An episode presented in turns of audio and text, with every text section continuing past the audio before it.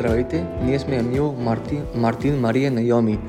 Ние учим в средно образователно училище на име Навара Виосляда и сме в 11 клас. Ние участваме в един нов проект на име Пан Подкаст. В този подкаст ще говорим за известния булевард Карлос Трети и за статуята на биковете. Днес се намираме в булевард Карлос Трети. Този булевард започва в известната плаца или площад де Кастио и стига до площада на свободата. Булевард Ла Карлос III е един много дълъг булевард, пълен с магазина, култура, история и други неща. Ако се намирате в точката посочена на картата, ще можете да видите една от най-известните статуи в Пампона – статуята на биковете. Статуята е съставена от 19 фигури. Има 6 бика, 3 халтри и 10 бягащи.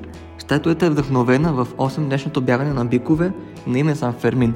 Този празник започва от 7 юли до 14 юли и всеки ден от тази седмица бягането на бикове започва в 8 часа испанско време. Един доста любопитен факт за тази скулптура е, че тежи близо 10 тона. Всички глави на тези, които са в статуята, са базирани на реални хора. Въпреки, че много от тях бяха анонимни, имената не са били известни, доста от тях са участвали в бягането на бикове. Скулптура на статуята е Рафаел Уерта Селая, а той искаше да се вековечи в скулптурата.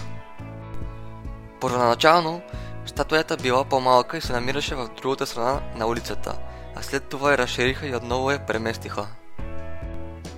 От статуята към площада Де Кастио се вижда фасадата на двореца, на съвета, също така наречен дворецът на Навара. Това е местото на президентството, на правителството и на различните административни единици на общината. Интериора на сградата е луксозен. В градината, която гледа към алеята с ръцете, се намира най-високото дърво в града. Това дърво е високо 37 метра. От площада на Кастил може да се види паркинга на булеварда Карлос III.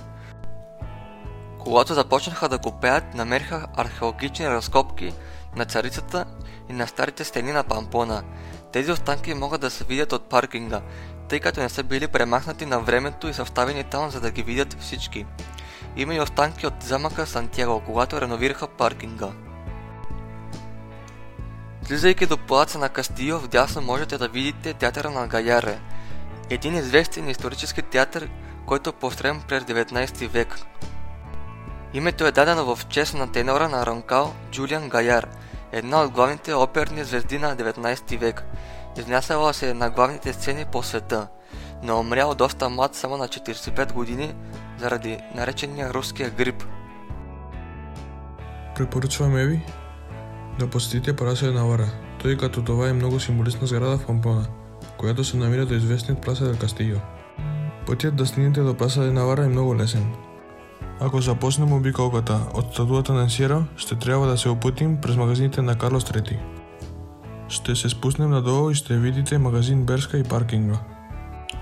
След като стигнем до там, продължаваме направо няколко метра и ще открием двореца Паласио Навара. Е построен между 1840 и 1852 година от Хосе на Русия.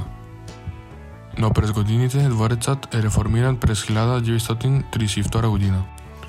Днес той продължава да изпълнява своята функция, както през 1852 година. В обратна посока на Пласа Дел Кастио следвайте пешеходната улица Карлос III с още магазини. Ако следвате, ще стигнете до Пласа де ла Либерта, където има парк за най-малките. Това е всичко, надявам се да ви е харесало. Приятен ден! В заключение, Карлос III е много интересно място, пълно с страхотни кътчета, много забавления и история. Няма да ви изненада, че има много туристи, които правят снимки, само това направете си снимки като тях, за да си помните известният булевард. Това е всичко, надявам се да ви е харесало. Приятен ден!